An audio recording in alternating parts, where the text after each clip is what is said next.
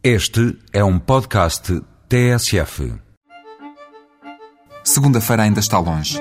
E pelo meio, ainda vem o sábado e o domingo. Valha-nos isso. Mas quando chegar ao trabalho no início da semana que vem, se quiser impressionar, pode sempre dizer que foi jogar golfe. Mesmo que não saiba. Mesmo que nunca tenha pegado num taco.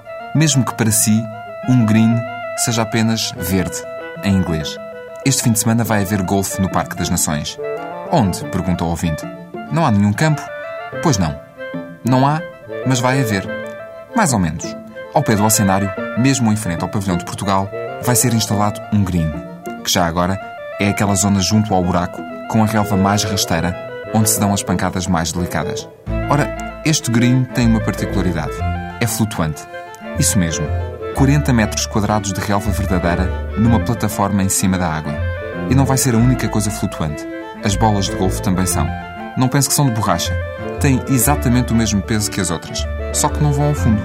O que dará muito jeito para os apanha-bolas que vão andar de barco.